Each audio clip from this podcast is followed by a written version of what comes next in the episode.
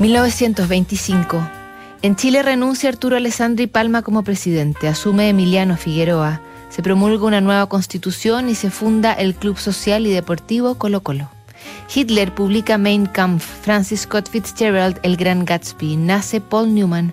Un año antes, André Breton y su pandilla surrealista han fundado una revista llamada La Revolución Surrealista, y es en 1925 que publican una serie de cartas abiertas del poeta, ensayista, novelista y director Antonin Artaud, en que despotrica contra instituciones con absoluto ardor insurreccional.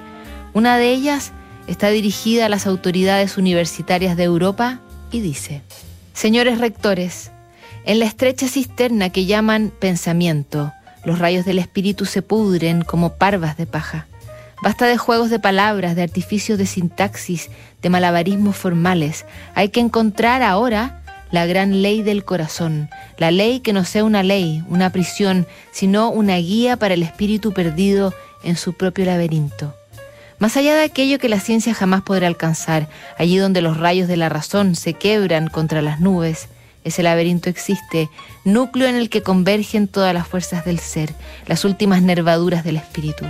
En ese dédalo de murallas movedizas y siempre trasladadas, fuera de todas las formas conocidas de pensamiento, nuestro espíritu se agita espiando sus más secretos y espontáneos movimientos, esos que tienen un carácter de revelación, ese aire devenido de otra parte, decaído del cielo.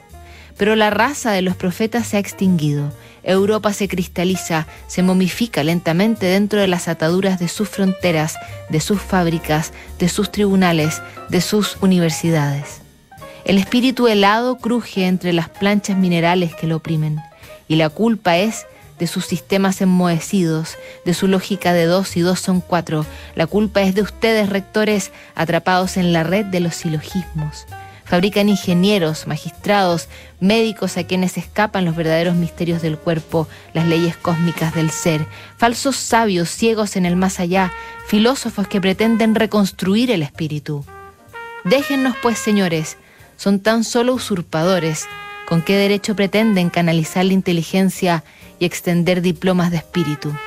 Nada saben del espíritu Ignoran sus más ocultas y esenciales ramificaciones, esas huellas fósiles tan próximas a nuestros propios orígenes, esos rastros que a veces alcanzamos a localizar en los yacimientos más oscuros de nuestro cerebro. En nombre de su propia lógica les decimos, la vida apesta, señores. Contemplen por un instante sus rostros y consideren sus productos. A través de las cribas de sus diplomas pasa una juventud demacrada, perdida, son la plaga de un mundo, señores, y buena suerte para ese mundo, pero que por lo menos no se crea a la cabeza de la humanidad. Ese era el clamor surrealista que se comenzaba a organizar para intentar romper todos los esquemas, algo que bien sabía hacer harto. Revisamos mañana. Otra carta en Notables aquí en Duna.